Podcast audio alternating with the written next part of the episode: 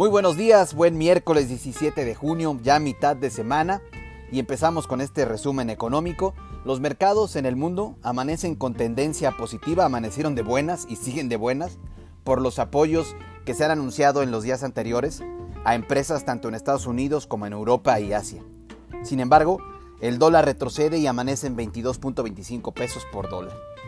Oiga, otra vez fuimos nota y vamos para afuera.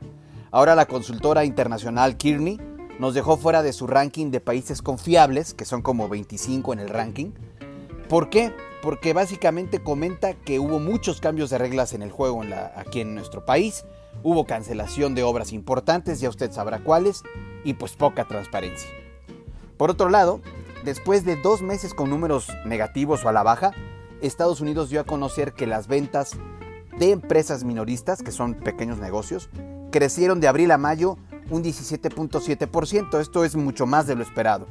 Y aunque dichas empresas pues aún no la salvan porque habían tenido meses con números negativos, pues son buenas noticias para México, pues apuntar a la economía de nuestro principal socio comercial.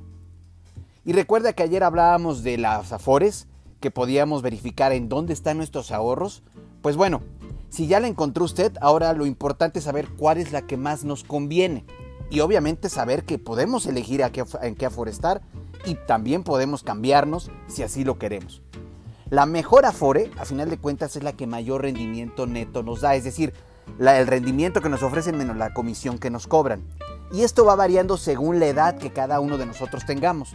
Sin embargo, por el momento, y de acuerdo a la Conducef, las mejores afores o las que mejor rendimiento dan actualmente son Profuturo, Coppel y Pensioniste.